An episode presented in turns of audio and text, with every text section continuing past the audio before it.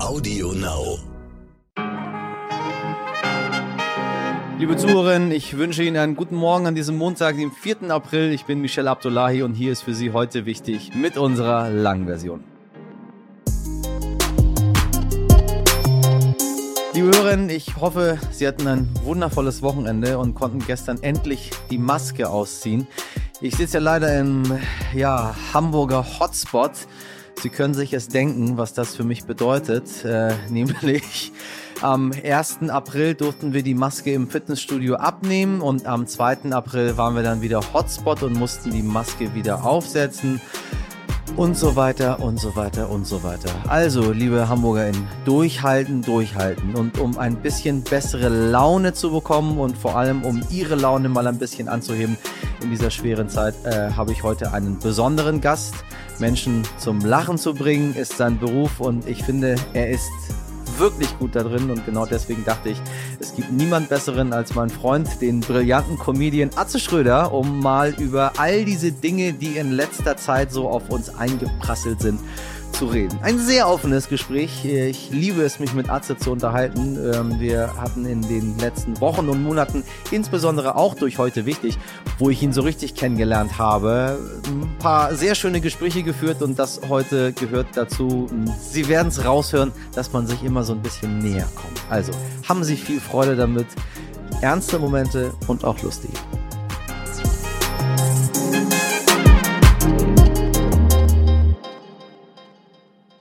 Zuerst für Sie das Wichtigste in aller Kürze.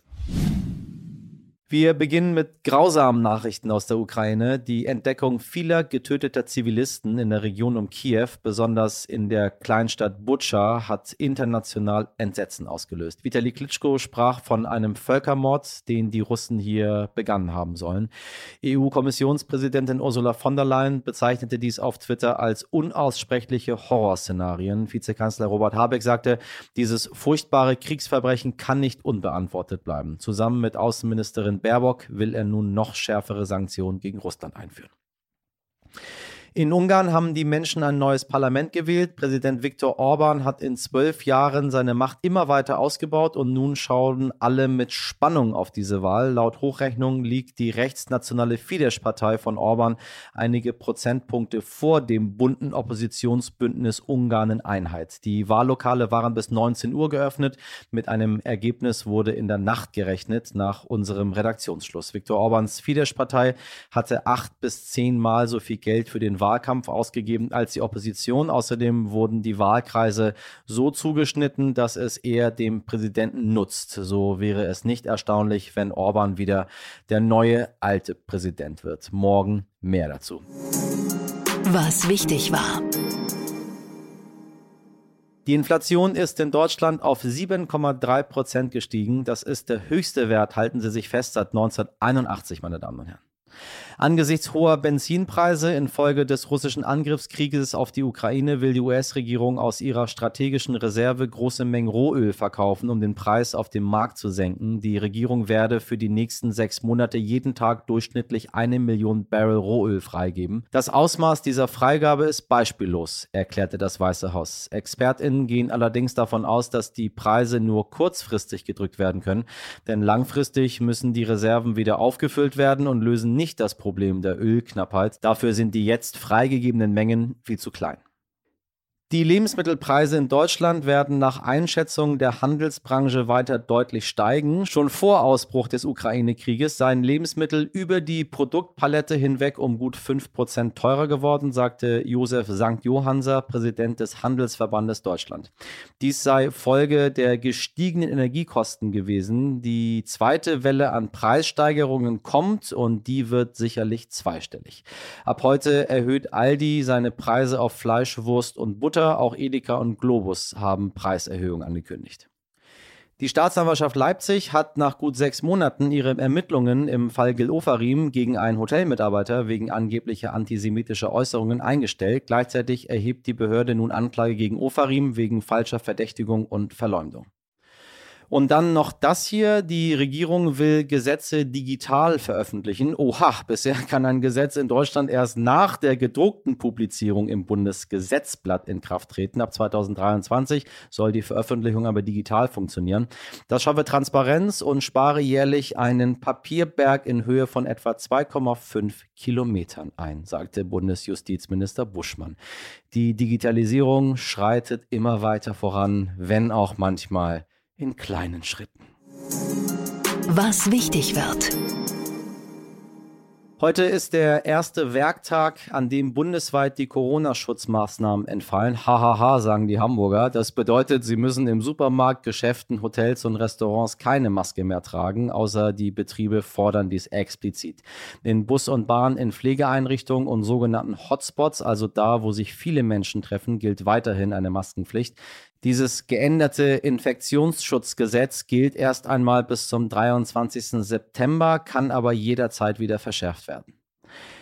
Am Dienstag stellt Bundesinnenministerin Nancy Faeser die polizeiliche Kriminalstatistik 2021 vor. Am Mittwoch stellt sich Bundeskanzler Olaf Scholz der Regierungsbefragung im Bundestag. Ebenfalls am Mittwoch ist der 30. Jahrestag des Kriegsbeginns in Bosnien-Herzegowina. Außerdem, die NATO-Außenminister treffen sich, um unter anderem über die Planung für eine verstärkte Abschreckung Russlands in Reaktion auf den Ukraine-Krieg zu beraten.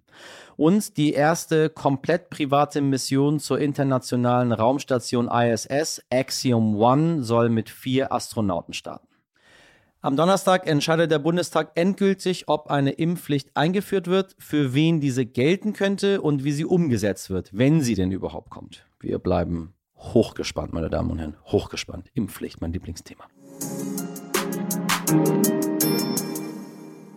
Liebe Hörerinnen, mein heutiger Gast braucht eigentlich gar keine Vorstellung. Er ist einer der bekanntesten Comedians Deutschlands, bekannt aus Film und Fernsehen und seit Jahren auf der Bühne dieses Landes zu Hause. Der Name Atze Schröder ist, denke ich mal, allen ein Begriff, aber er kann auch ernst, sehr ernst berührend ernst. In seinem Podcast Betreutes Fühlen spricht er öffentlich über Depression und Einsamkeit, aber darum soll es heute nicht gehen. Ich wollte heute einfach mal mit jemandem in diesen schwierigen Zeiten, wo ich immer so tolle, tolle, tolle ExpertInnen bei mir zu Gast habe, ich wollte mal einfach mit jemandem quatschen über die Dinge, die uns so bewegen. Und was soll ich sagen? Es äh, hat mir sehr viel Spaß gemacht. Es tut auch meiner Seele mal ganz gut, so ein bisschen zu plaudern. Und dann wünsche ich Ihnen jetzt auch damit bei dieser kleinen Plauderei ein bisschen Spaß an diesem Montag. Mein lieber Atze, ich grüße dich. Ja, Michel, äh, wer hätte gedacht, dass wir uns so schnell wiederhören und sehen? Ja, äh, es ist mir Freude, Ehre und Ausdruck der Toleranz zugleich. Du, du Blauäugiger, du blauäugiger Atze Schröder, ja.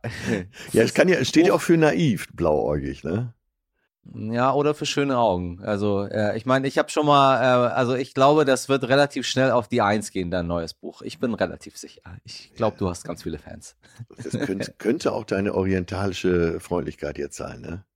Äh, du hast das aber nicht alleine geschrieben, ne? Du genau. hast die Unterstützung geholt von deinem besten Freund. Genau, von äh, Till Hoheneder, mit dem schreibe ich auch die Programme zusammen. Mit dem habe ich schon zwei Romane auch zusammengeschrieben. Und äh, jetzt bei diesem Buch hat er mir besonders geholfen, äh, so Stellen, die ich vielleicht so ein bisschen vermieden hätte, äh, da mal hinzugehen. Also wo die Zahnbürste sonst nicht hinkommt. Was denn zum Beispiel? Äh, ja, das Verhältnis zu meiner Mutter und äh, wie sich das so entwickelt hat. Äh, das Verhältnis zu meiner Schwester. Dann äh, schreibe ich im Buch ja an einer Stelle darüber, dass ich zu viel gemacht habe und ich so eine Art Panikattacke habe. Und ich glaube, ich hätte es weggelassen, wenn er nicht gewesen wäre. Er hat auch gesagt, es ist äh, relativ schwierig, ähm, das Leben des Atze S äh, in ein Buch zu packen. Eigentlich unmöglich, eine Biografie zu schreiben. Warum bist du so sperrig? äh, ja, aus Begeisterung. Das macht das Leben interessanter. Das haben wir gemeinsam. Du begeisterst dich ja nicht nur äh, fürs Schreiben, sondern für ganz viele andere Dinge. Ich würde mit dir gerne heute mal so einen ähm, kleinen ähm, Rundum-Abklatsch durch die Welt machen. Ich nenne dir einfach ein paar Stichworte und du sagst mal deine Gedanken dazu. Was hältst du davon? Äh, ich find, das finde ich absolut großartig. Ähm, Ukraine. Ähm, sehr komplexes Thema und ähm, ich ziehe den Hut vom Präsidenten Zelensky der ja eigentlich auch ähnlich wie du und ich äh, aus der Unterhaltungsbranche kommt. Aber was der da für einen Arsch in der Hose hatte, wer weiß, ob wir beide nicht einfach abgehauen wären. Was denkst du, wie das jetzt weitergeht dort? Werden wir uns jetzt dran gewöhnen, dass wir ähm, einen sehr, sehr langen Krieg haben werden, für den wir uns irgendwann nicht mehr interessieren werden? Ähm, oder äh, wird das zu großen Veränderungen in der, in der Weltpolitik führen? Ja, also letzteres äh, denke ich ja auf jeden Fall, aber es gibt verschiedene Szenarien von äh, Russland besetzt die Ukraine und bleibt einfach so lange dran, bis sie, bis man sie erstickt hat, äh, bis zu guten Verhandlungsergebnissen. Ich bin gespannt.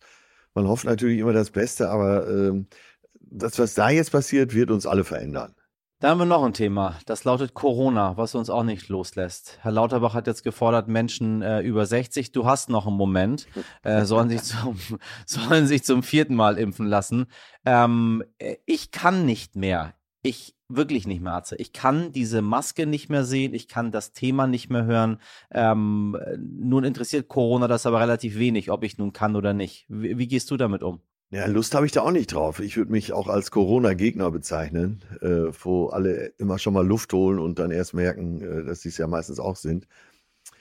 Äh, jetzt hilft ja nun mal nichts. Wenn du krank bist, äh, dann musst du irgendwas unternehmen. Und wir haben keinen Bock mehr drauf und äh, fühlen uns teilweise überlastet. Aber jetzt denk mal an die ganzen Ärzte und KrankenpflegerInnen, äh, wie wenig Bock die noch darauf haben.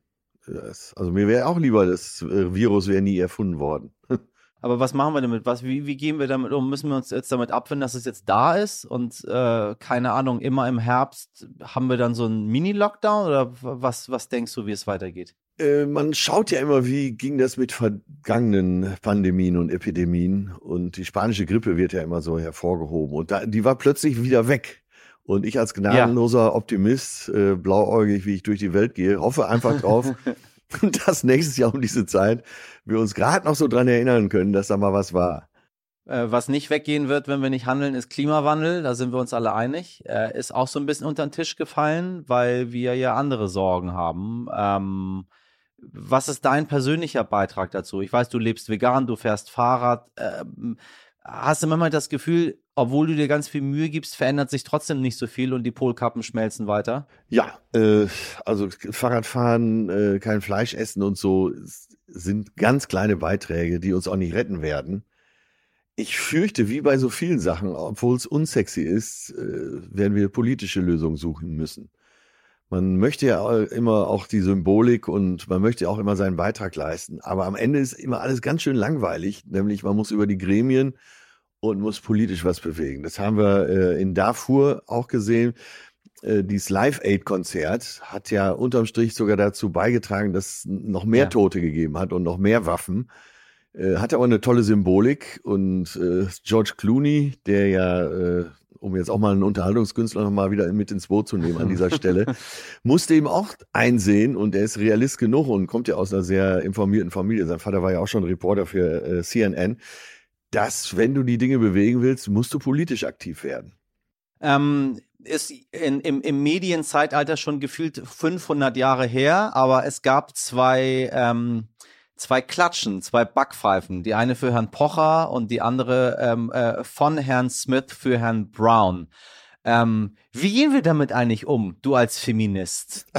ist es okay? ja, vor ist es okay? Äh, ja, in, in meinem Herzen schlagen da in meiner Brust schlagen da zwei Herzen. Und zwar einmal, äh, ich komme ja aus, sagen wir mal, äh, aus einer einfachen Familie und unser Viertel, in dem wir wohnten, war auch nicht so ganz gewaltfrei. Von daher äh, hätte ich zum Beispiel bei so einem Boxkampf die Deckung oben gelassen. Hm. Äh, bei Pocher ist es so, egal wen du sprichst, jeder sagt, ich bin gegen Gewalt. Aber. Richtig, ja, ja, genau, da ist es okay. Und ich habe mal mit Moses Pelham äh, drüber gesprochen. Ich weiß nicht, ob du dich noch dran erinnerst. Der hat doch mal Natürlich. Äh, dem Stefan Raab die Nase gebrochen.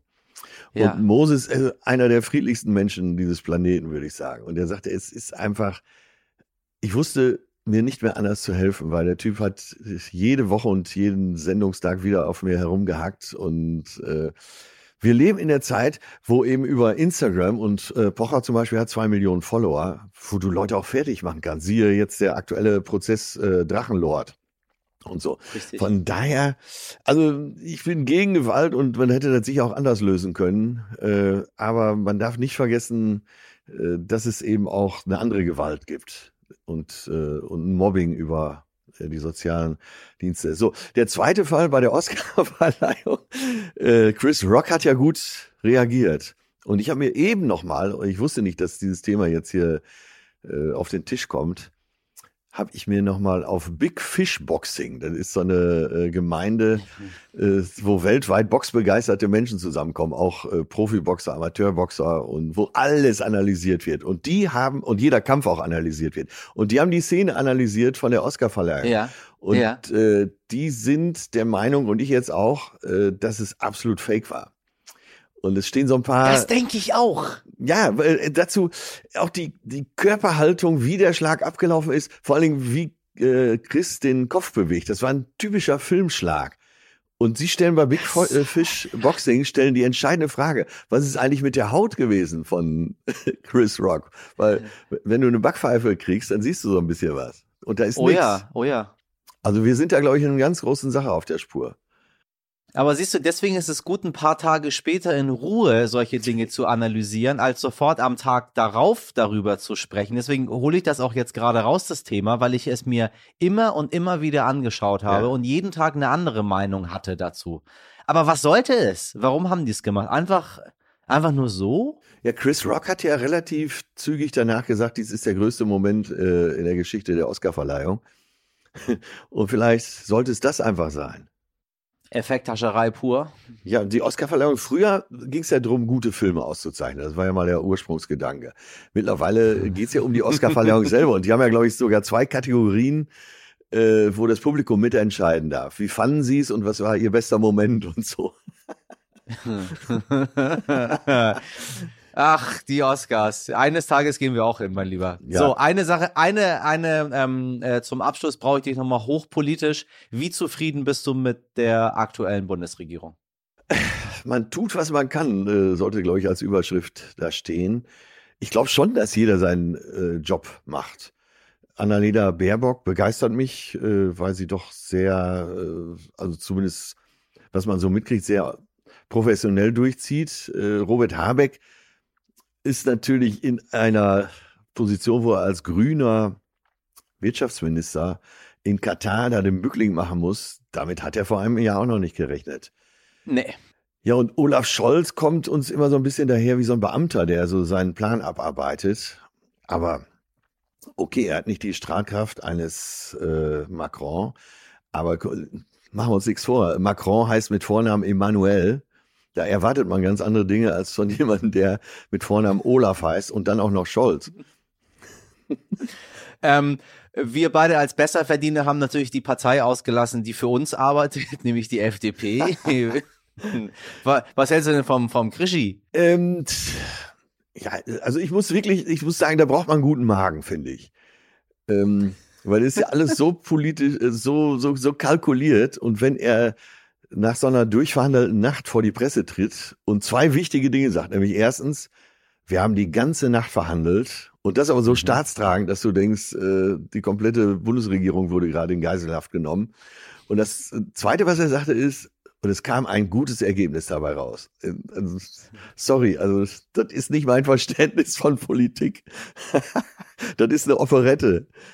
Wo ein gutes Ergebnis, meine Damen und Herren, bei immer rauskommt, ist, wenn Atze und ich es unterhalten. Ähm, sage ich Ihnen jetzt einmal, Sie können ja selber bewerten, wie Ihnen das gefallen hat, auf einer Skala von 1 bis 10. Bewerten Sie das Gespräch bitte jetzt. Und Atze, ich sage ganz vielen Dank. Ja, ich, danke. Ich gebe uns 10 von 10 und äh, 9 ist ja auch nicht schlecht. Arrivederci. Liebe Hörerinnen, ich gebe uns definitiv eine 10 von 10. Ich hoffe, Sie bewerten uns auch gut. Sie wissen ja heute wichtig, jetzt stern.de ist die Adresse Ihres Vertrauens. Und ich hoffe, wir konnten Ihnen ein äh, kleines Lächeln ins Gesicht zaubern. Heute nicht ich. Tja, und nun heißt es, nichts geht mehr.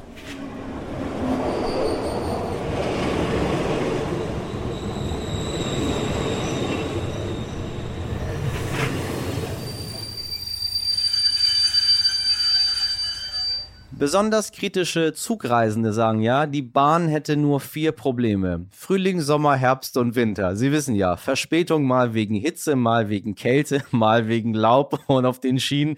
Und dann kommt es auch noch mal einem Sturm über uns hergebraust. Manchmal wegen Betriebsstörungen, mal Verspätungen wegen eines vorausfahrenden Zuges, mal klemmt die Tür, mal fehlt das Personal. Aber das, was Reisende gestern in den Niederlanden erlebt haben, das äh, hatten wir hier so zumindest flächendeckend auch noch nie.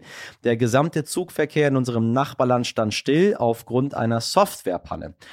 Wir raten Ihnen dringend davon ab, auf Reisen zu gehen oder sofern Sie bereits unterwegs sind, nach anderen Reisemöglichkeiten zu suchen, hieß es auf der Webseite vom Zugbetreiber. Und auch die Anzeigetafeln an den Bahnhöfen haben nicht richtig funktioniert. Ach, waren das schöne Zeiten, als es noch die gute alte Dampflok gab, ganz ohne den technischen Schnickschnack, sagen jetzt die ein oder andere Nostalgie-Fans unter Ihnen, meine Damen und Herren, die sicher alle am Wochenende Verstehen Sie Spaß mit Barbara Schöneberger geguckt haben weil sie so die Nostalgie mögen. Es sei ihnen gegönnt. Also 300 Kilometer pro Stunde, das ist das Gegenstück zur Nostalgie. Und eigentlich funktioniert alles ja doch relativ gut. Also, Sie wissen, Medaille zwei Seiten.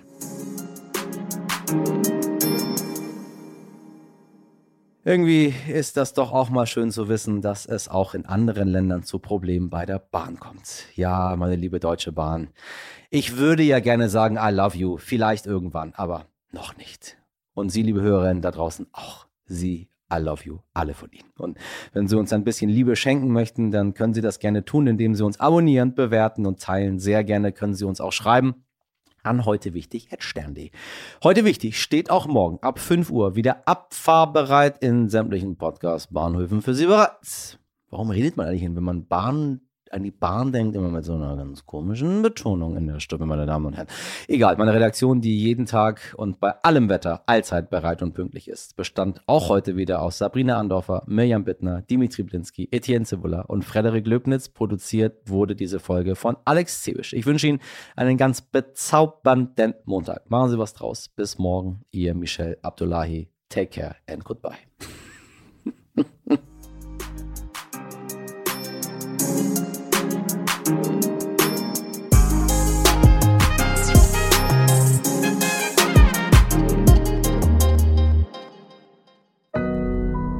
Audio Now.